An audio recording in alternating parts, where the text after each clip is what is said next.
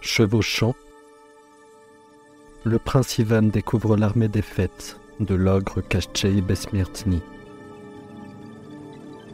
Elle a été vaincue en combat singulier par Maria Morievna, la reine guerrière. Ivan continue son chemin, trouve la reine et tombe amoureux. Il se marie. Avant de repartir guerroyer, elle lui interdit de rentrer dans une des pièces du palais. À peine s'est-elle éloignée qu'Ivan ouvre la chambre interdite et y découvre un vieil homme enchaîné dans un chaudron de fer sur un brasier rougeoyant.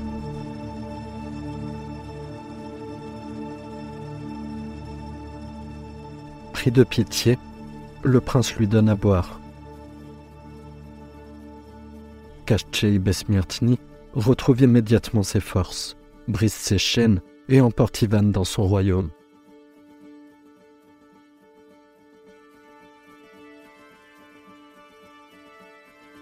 Quand Maria Morievna apprend cela, elle part au galop à la recherche de son mari, mais se fait tailler en pièces. Alors, les beaux-frères d'Ivan, un faucon, un corbeau et un aigle, arrivent à son secours et aspergent les morceaux du cadavre avec l'eau de vie. Le corps retrouve son intégrité et Maria reprend vie. Cette fois, avant d'aller secourir son mari, elle se met en devoir d'obtenir le seul coursier capable d'aller plus vite que les talons de Kashchei Besmirtni. Il appartient à la Baba Yaga, la sorcière qui réside dans un au-delà fort lointain au bout de la terre.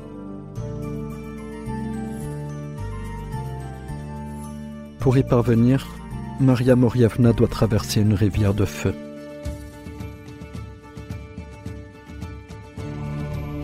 de trois ondulations d'une écharpe magique volée à Kashchei Besmirtini, Maria Morievna traverse la rivière de feu et parvient à la hutte de la Baba Yaga. Elle lui dit qu'elle est venue pour gagner l'un de ses coursiers.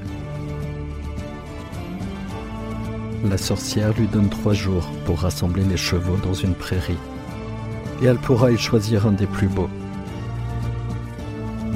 Mais si elle échoue, sa tête prendra place sur le dernier pieu de la clôture des crânes.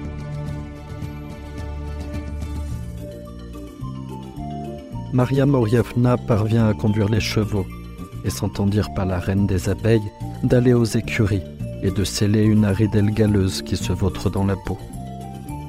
Tel est le cheval capable de faire le tour du monde en un jour. Elle s'exécute retraverse la rivière de feu sur l'écharpe magique, tandis que la Baba Yaga tombe dans le brasier et meurt brûlée.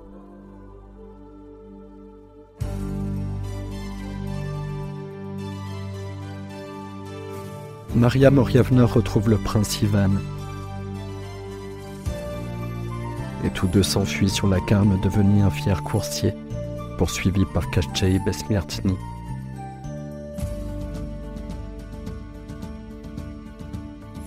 le cheval de l'ogre trébuche, précipitant son cavalier à terre où il se brise le crâne.